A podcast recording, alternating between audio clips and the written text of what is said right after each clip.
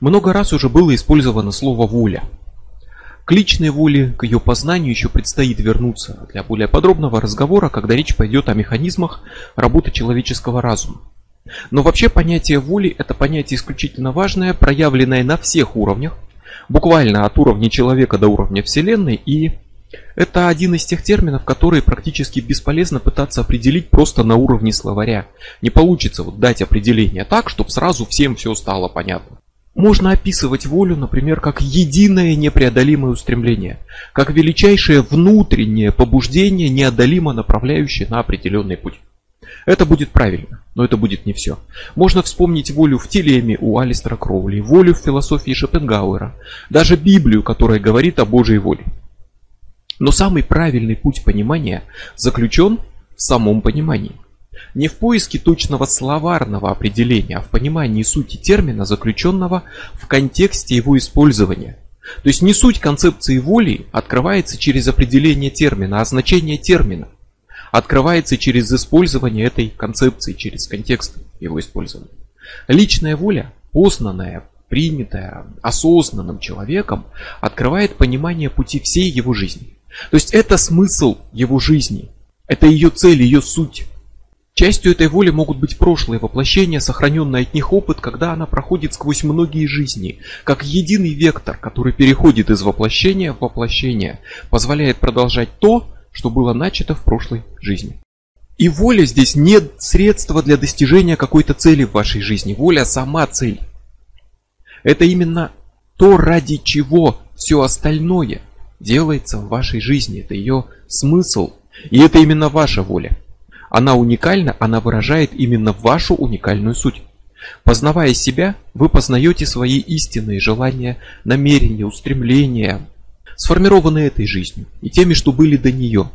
Зная себя, вы знаете, кто вы, знаете, соответственно, для чего вы живете, в чем заключен смысл и суть лично вашей жизни, каков ваш уникальный путь, в том числе идущий через многие воплощения.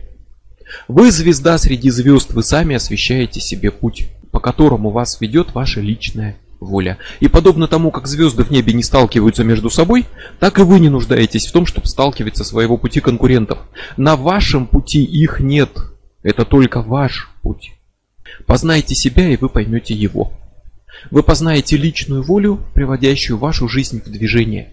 Вы познаете силы, которые толкают вас вперед, познаете цели, ценности, задачи и смысл вашей жизни, и сойти с этого пути станет практически невозможно, потому что других путей на самом деле нет.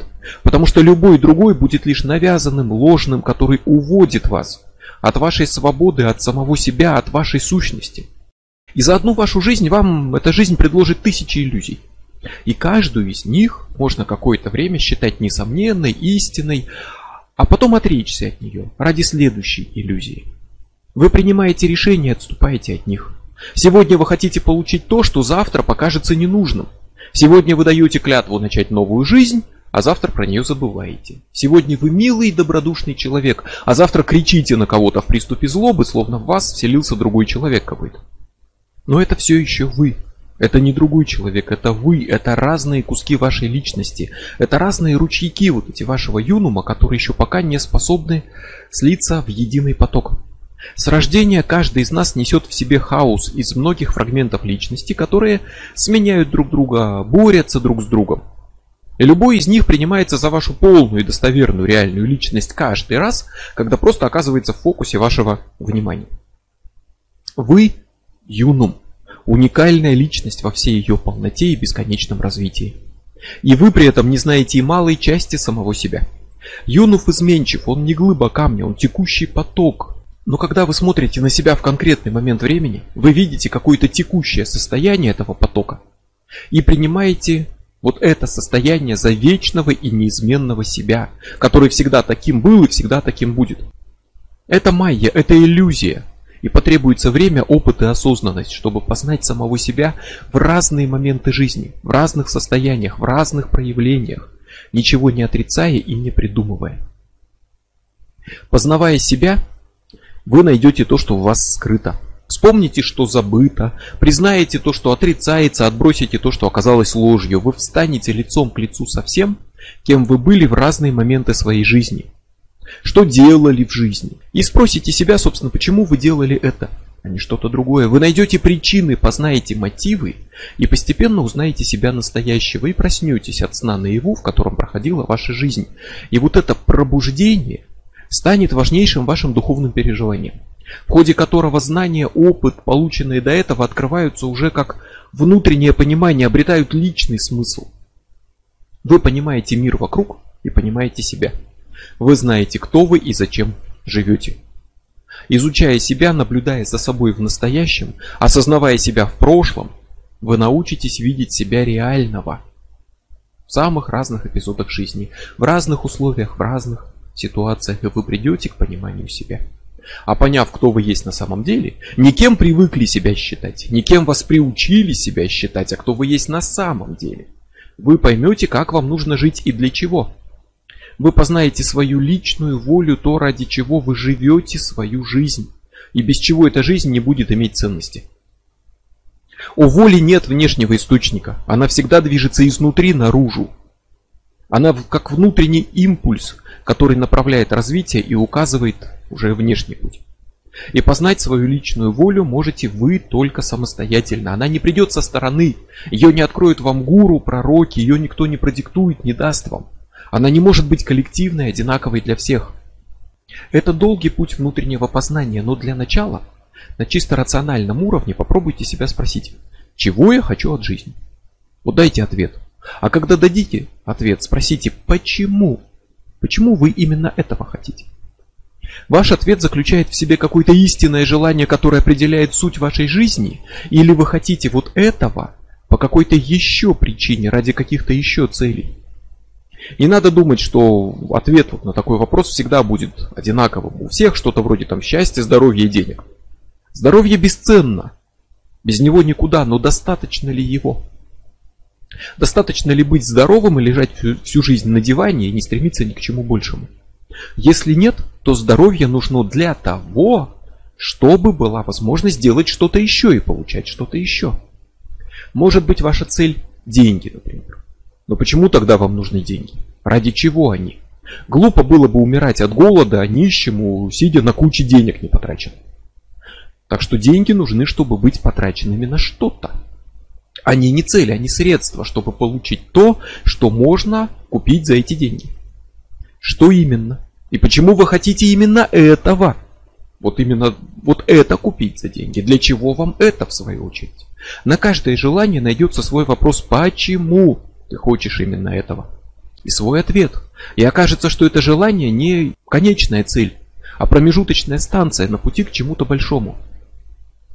И однажды окажется, что ответа на вопрос «почему» уже нет. Вы хотите вот этого в конце этой дороги, потому что вы такой, какой вы есть. Потому что вот это вот выражает суть вашего бытия. Это самоценность и самоцель. Это ведущая потребность, которая определяет вашу жизнь, и иной цели нет и быть не может. Вы хотите этого, потому что все прочее направлено на эту цель, и отказаться от нее значит предать самого себя. Вы хотите этого не ради чего-то еще, а наоборот, все остальное в вашей жизни было ради вот этого. Вот этот ответ, конечно, может стать вашим рациональным ключом к познанию личной воли. Не самим познанием, а именно ключом к нему с точки зрения рационального разума полученного. Вы можете открыть свою волю в моменте прозрения, сразу, а можете прийти постепенно к ее пониманию. Вы можете постигнуть ее сразу во всей полноте, или со временем находить более глубокое ее понимание, новое осмысление. Вы можете прийти к ней разными путями. За дни, за годы, за жизни. Но познав свою волю, вы познаете смысл вашей жизни, ее направление, ее цель. И сама ваша жизнь в ее всей полноте на самом деле только начнется с опыта пробуждения, с познания своей воли, с понимания себя и смысла своей жизни. Поняв себя, вы поймете, для чего вы живете. А поняв это, вы сможете понять, как именно вам надо жить, что делать, что не делать. И тогда внешние указатели уже не будут иметь значения. Вы пробудились. Вы сами знаете, что вам делать и что не делать. Вы знаете свой путь, вы знаете, кто вы и как вам нужно жить. Это никому не изменить. И никакой поводырь вас уже по этому пути не поведет. Тому, кто проснулся, не нужны спящие поводыри, которые думают, что указывают дорогу. Ваша личность уникальна. Ваша жизнь, ваша воля уникальны. Но это не значит, что ваша воля полностью безгранична в своих проявлениях. Личная воля не может быть деструктивной, направленной на разрушение себя, на уничтожение других, на причинение вреда миру вокруг. Это в принципе исключено, а вот ну как бы воля, которая к этому толкает, это просто очередная иллюзия, это заблуждение, принятое за пробуждение. Почему? Потому что личная воля выражает смысл вашей жизни. А смысл жизни не может отрицать саму жизнь. Смысл, найденный в отрицании жизни, это смысл, отрицающий сам себя, это парадокс и противоречие. А потому воля не может толкать к смерти и саморазрушению. К этому еще вернемся, но это противоречило бы более высокому уровню воли, чем личная воля. Это противоречило бы всеобщей воле к жизни, которая присуща всему живому. На всех уровнях мироздания мы постоянно находим одни и те же принципы, проявленные просто в разных масштабах. У каждой уникальной личности есть своя воля, есть высочайшее устремление.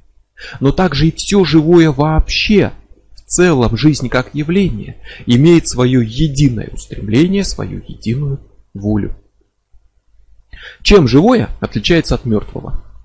Самой жизнью, естественно. Все живое стремится жить, выживать. Это всеобщее надличностное устремление. Смысл жизни – жить. Но не смысл жизни конкретного человека – а смысл самой жизни как явления природы. И выживание здесь вовсе не ограничивается выживанием тела. Речь и о выживании личности, о выживании духовном. Это воля к жизни. И вот она общая для человека, белки, муравья. И любая личная воля находится внутри вот этой более крупной, единой воли к жизни. Человеку свойственно ставить на самом деле себя в центр мира и жить так, словно он король вселенной. Словно мир создан для человека, существует во имя человека, и между ним и природой стоит какой-то несокрушимый забор. Но это не так. Все едино, и лично вы – часть природы, часть мироздания. И вам в полной мере присущи все устремления любого живого существа, включая главное – волю к жизни.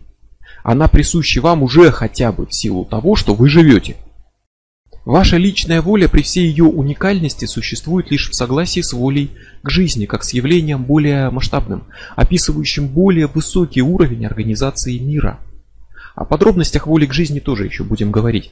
Но если мы поднимемся еще на ступеньку выше, то обнаружим, что по этому пути движется не только живая природа, но и весь мир.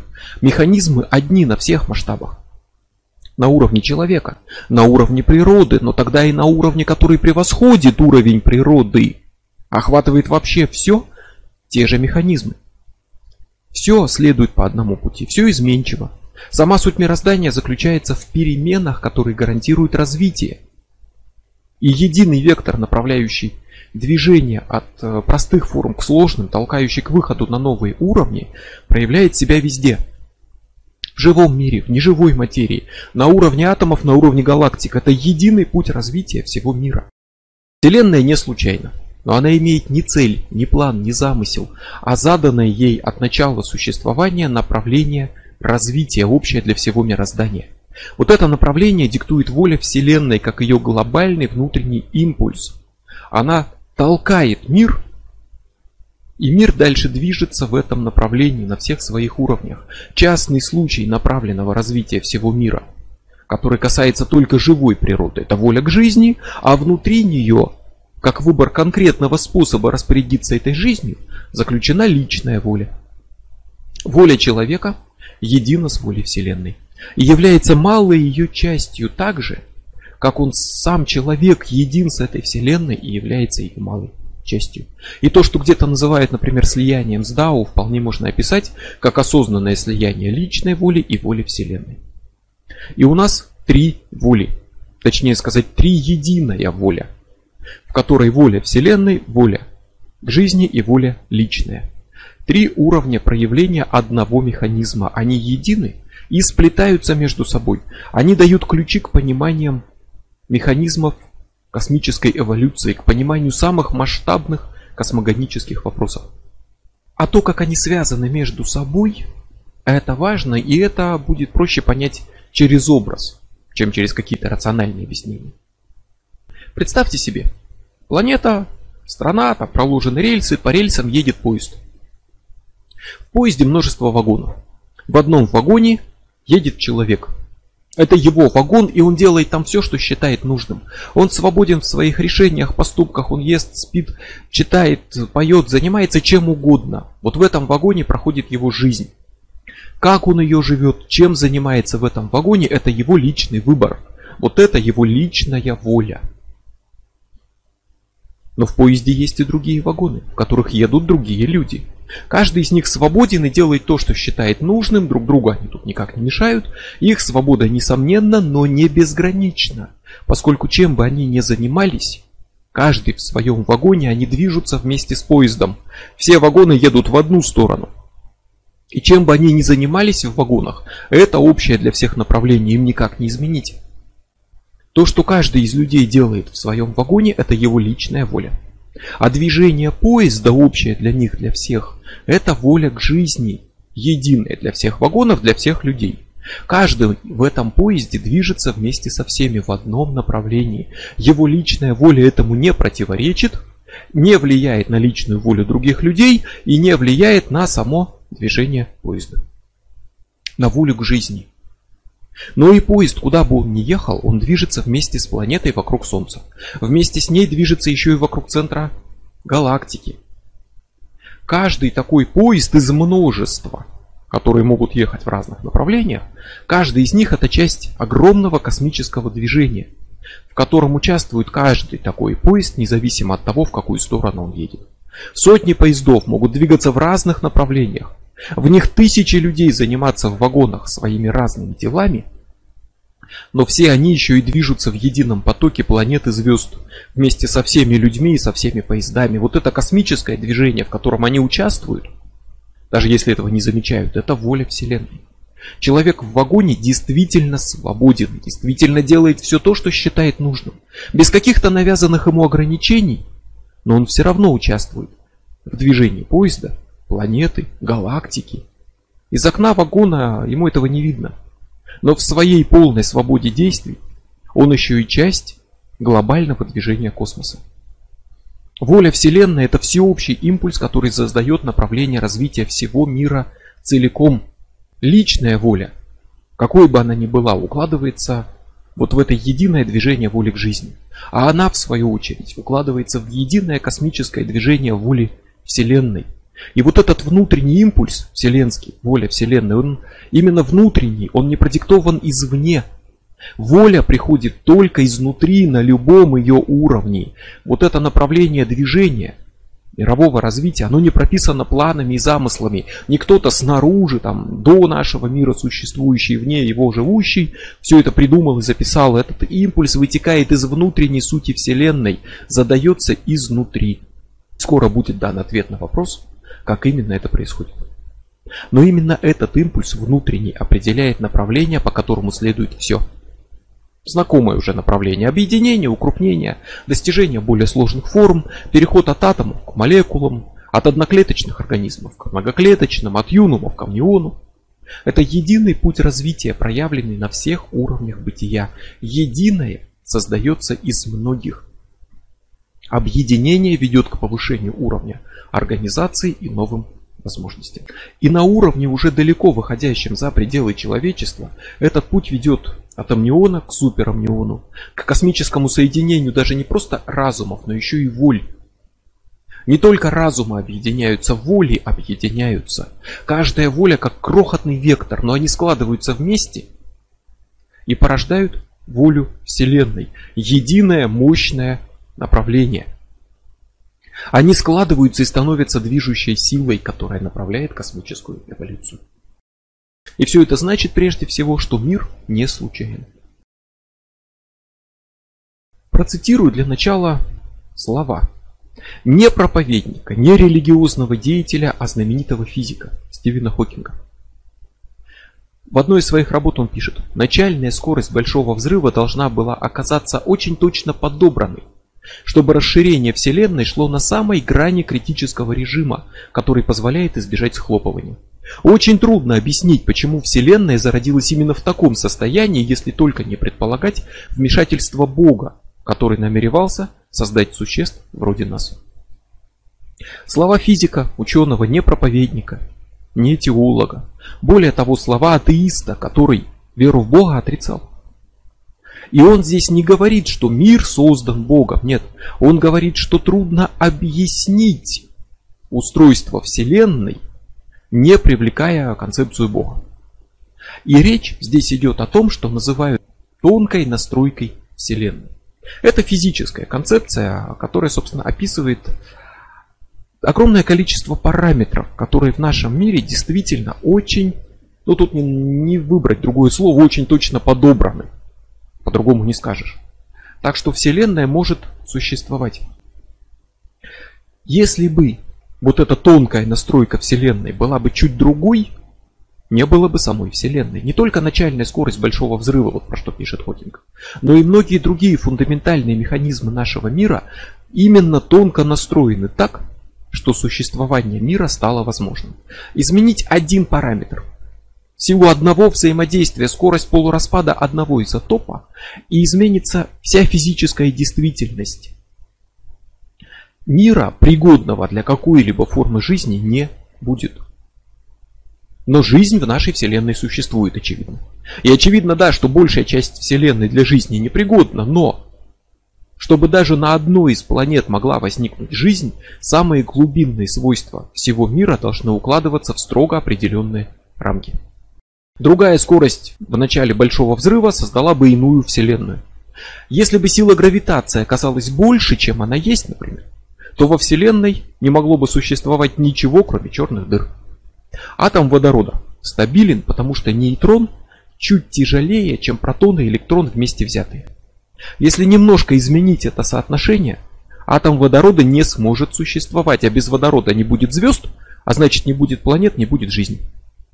Сильное ядерное взаимодействие, которое участвует в образовании атомных ядер, отвечает за само существование атомов, это одна из фундаментальных глобальных сил природы.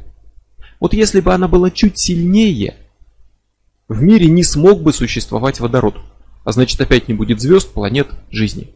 А если бы это взаимодействие было чуть слабее, не могло бы существовать ничего кроме водорода.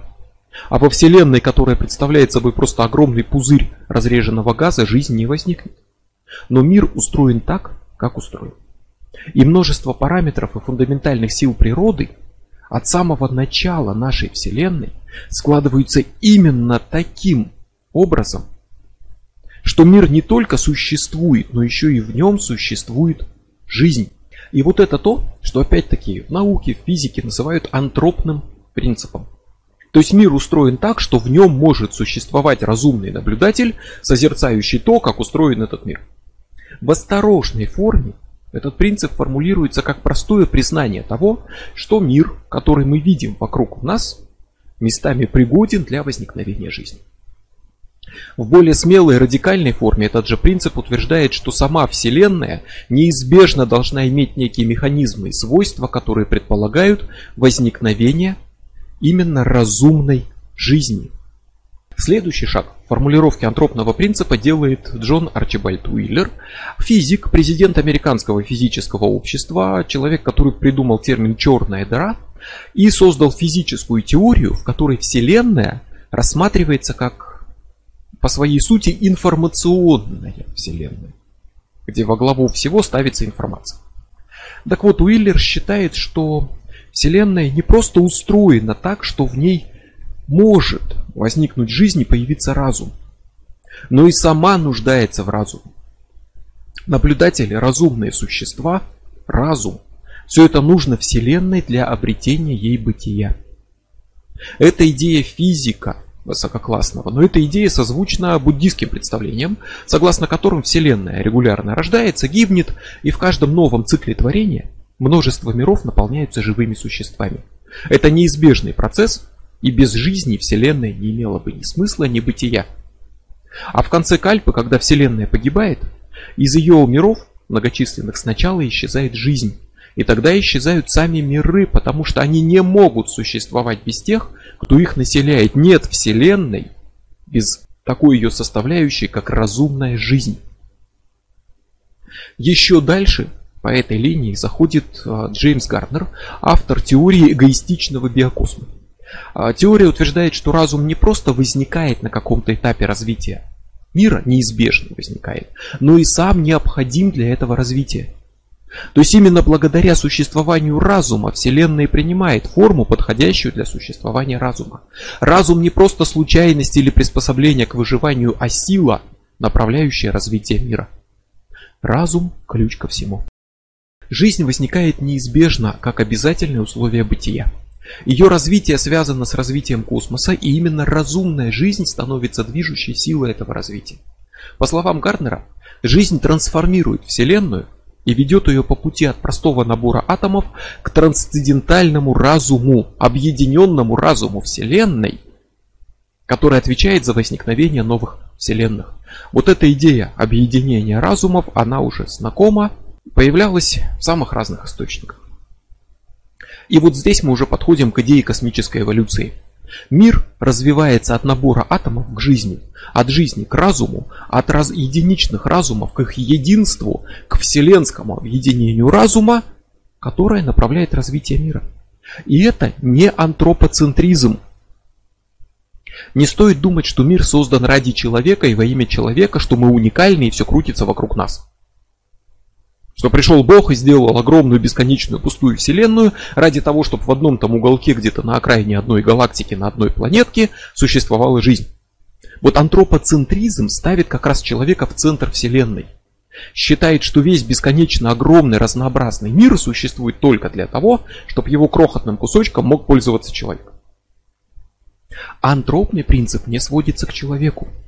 Антропный принцип говорит, что Вселенной необходим разумный наблюдатель, но это не обязательно человек.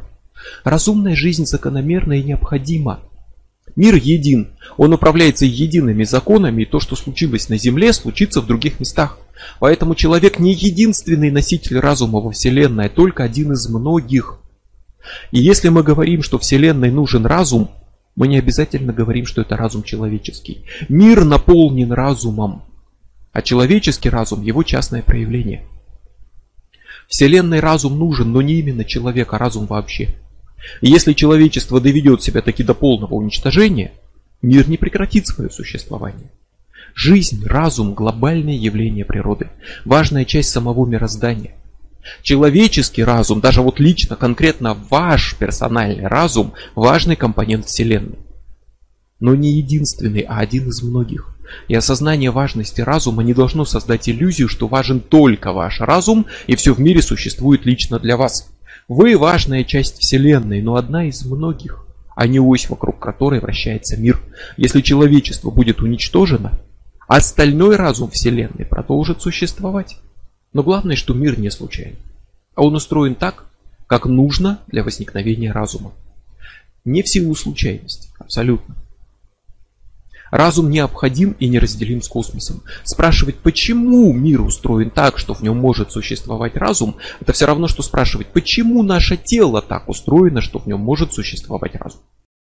Мир развивается, подобно живому существу. Он зарождается, проходит свои этапы развития и гибнет, чтобы дать начало новому миру. Такая вселенская реинкарнация, рождение и смерть. И этот процесс полностью закономерен и касается всех уровней бытия. Не случайные рождение, смерть и новое рождение Вселенной, не случайные физические параметры мира, не случайные его стартовые условия, не случайные появления жизни. Биологическая эволюция представляет собой частный случай того пути, по которому развивается весь мир. Эволюция существует буквально у нас на глазах. До сих пор очень многие люди, особенно религиозно настроенные, привыкшие воспринимать записанные в святых книгах какие-то там эгрегориальные идеи о сотворении мира и так далее, упорно отрицают существование эволюции, потому что в книге написано, что Бог сразу все сотворил и не написано про эволюцию. Но эволюция идет буквально у нас на глазах. Чернобыль стал заповедником, свободным от вмешательства человека. После аварии люди ушли Жизнь там была заражена радиацией, но не вымерла. Там нет такого, как в кино любят показывать, что там ходили олени с двумя головами и росли одуванчики размером с грузовик. Там вполне нормальная природа, заповедник, жизнь продолжает жить, но там живут черные лягушки. Это новый вид. Черные лягушки, их там не было. Их нормальный цвет зеленый, защитный, благодаря чему лягушек не видно в траве. Но за годы, прошедшие с момента аварии, появился вид черных лягушек. Черный цвет кожи придает меланин. Тот же самый, который в человеческом загаре. То есть он нужен для защиты от ультрафиолетового излучения. Ваш загар – это то, как кожа пытается защититься от вредящего ей ультрафиолета. Но точно так же меланин способен защищать и от радиации. И за считанные годы лягушки эволюционировали, обеспечив себе черную кожу, которая теперь нужна не для того, чтобы их в траве видно не было, а для того, чтобы уменьшить воздействие радиации. Это новый вид, это эволюция в действии. И она также не случайна, как и все остальное. Обычно эволюцию называют случайностью или сочетанием мутаций и отбора. Мутации создают новые варианты, а отбор отсеивает неудачные. Но даже сами мутации на самом деле не вполне случайны. Чем важнее ген, тем реже он подвержен мутациям. Большая часть мутаций, которые действительно приводят к новым вариантам, действительно проходящим через отбор, но большая часть мутаций затрагивает только те гены, изменения которых позволяет именно создать что-то новое, а не убить организм. Мутирует в основном то, что может мутировать безопасно. Чистой случайностью равно как чистым соединением мутаций естественного отбора, нельзя объяснить всю сложность жизни. Птица, американский вальшнеп, топает лапами по земле. Создает колебания почвы, которые очень похожи на те, которые возникают от удара капель дождя. Дождевые черви реагируют на это как на дождь, выползают на поверхности, и вальшнеп их съедает. Может ли это быть результатом того, что какой-то вальшнеп чисто случайно научился вот именно так танцевать, и у него хватило еды, а другие птицы так не умели, им не хватило еды, они умерли от голода, отсеялись и выжили только потомки танцующей птицы. Ну, очень сомнительно. Но еще более сомнительно, что если бы такое случилось, этот танец, изобретенный одной птицей, генетически бы закрепился, передался потомкам и стал частью ДНК. Подобное может быть только результатом закономерного развития, в котором путь вот этот, по которому движется Вальчнеп в своей эволюции, согласован с путем развития дождевых червей и с физическими свойствами дождя и всем миром вокруг. Жук-бомбардир, если его напугать, выбрасывает из желез на, блю... на обрюшке два химических вещества, которые на лету струйки сталкиваются, вступают в химическую реакцию – разогреваются за счет этого, превращаются в едкую кипящую жидкость и обжигают противника. Одно из этих веществ – перекись водорода, крайне нестойкое, чрезвычайно активное вещество, сильнейший окислитель, который мгновенно разлагается, превращаясь в обычную воду. Но жук научился ее синтезировать, хранить, использовать за счет химической реакции с другим веществом. Тропический червь-паразит Ришта проникает в хозяина в воде, а чтобы размножаться, ему надо снова выйти в воду. И он начинает выделять вещества, из-за которых у зараженного им человека начинается сильный жар в ногах. Человек пытается охладить ноги и сует их в воду. И червь покидает хозяина. Гриб-паразит кардицепс заражает муравья, берет его тело под контроль и заставляет муравья подниматься на высокое растение. Потом разрывает его тело и разбрасывает споры. Споры разлетаются с высокой точки. Они разлетаются дальше. С уровня земли они упали бы рядом, а с высокой травы они разлетятся дальше, гриб распространится. Какая случайность могла бы заставить предков этого гриба не только случайно научиться управлять зараженным муравьем, но и случайно научиться выбирать высокое место. Мог гриб случайно приобрести способность управлять муравьями, да еще и согласованную с физическими законами мира? Нет. Распространение спор на большое расстояние дает преимущество. Но разве оно настолько велико, что выжить могут только грибы, которые научились муравьев управлять вверх по траве и разбрасывать споры на полметра дальше, а все остальные вымерли и не оставили потомства, тоже нет. Ни случайность, ни отбор. Вот так вот запросто этого сделать не может.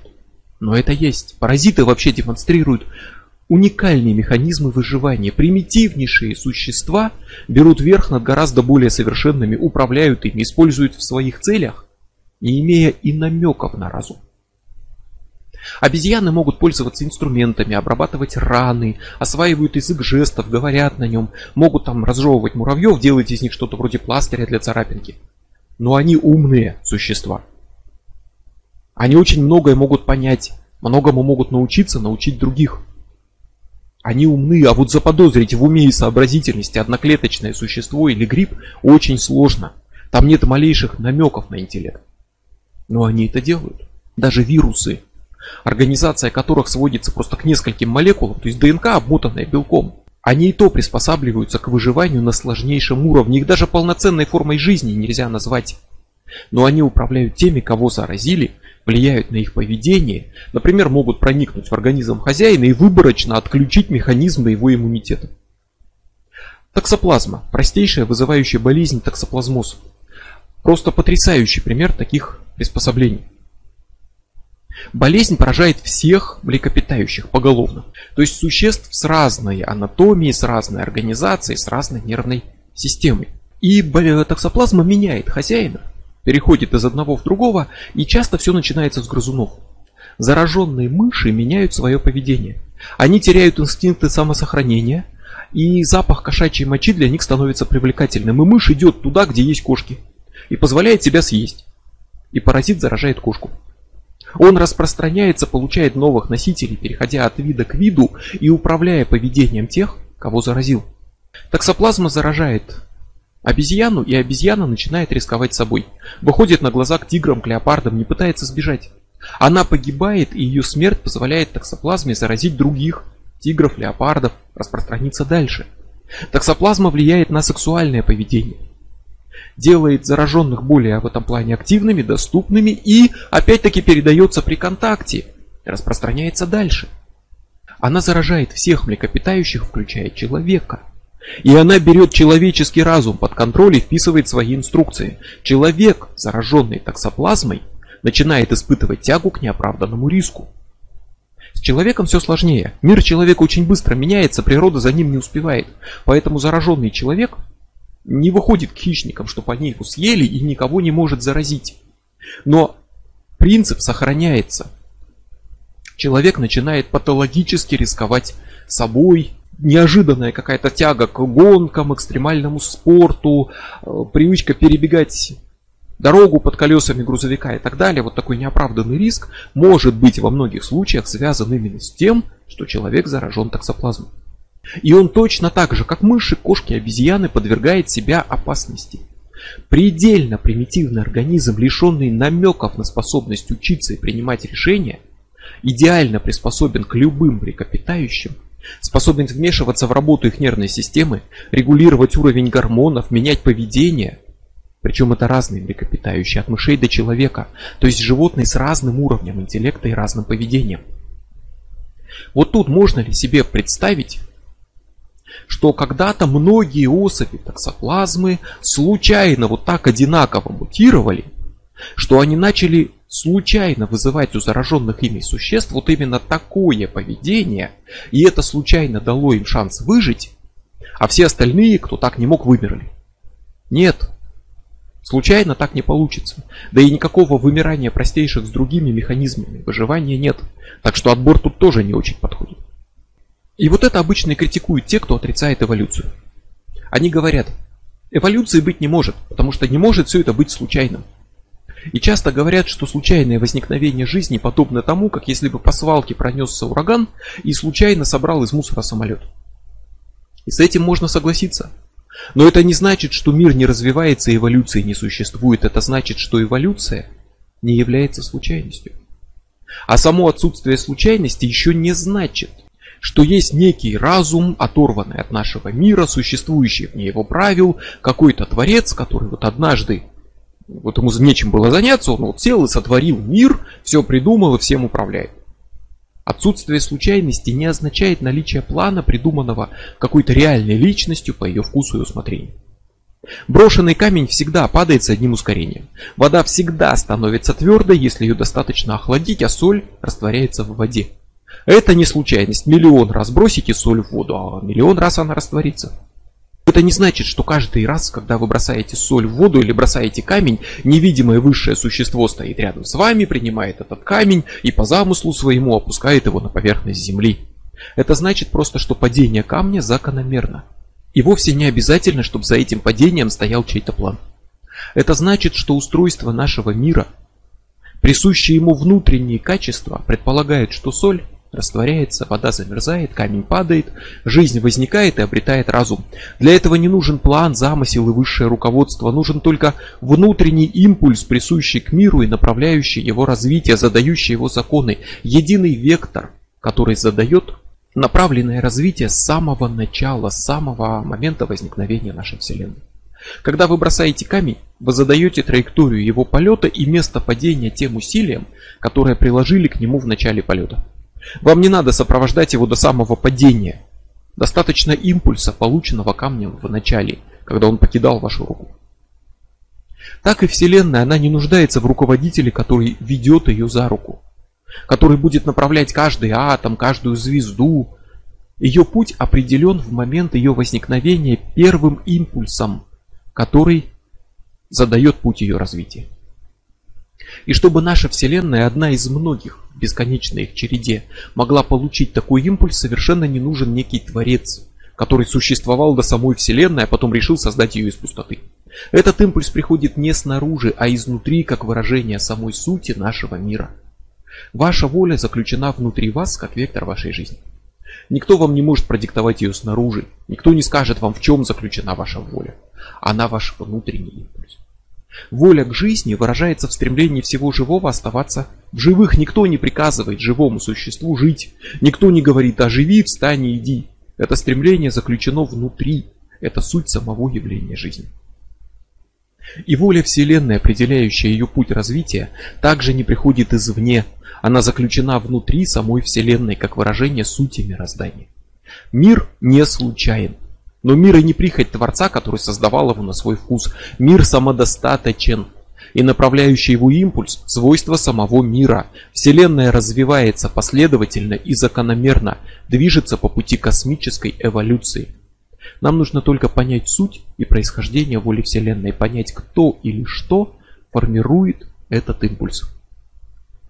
И ответ снова заключен в идее соединения разумов и соединения многих воль в единый поток.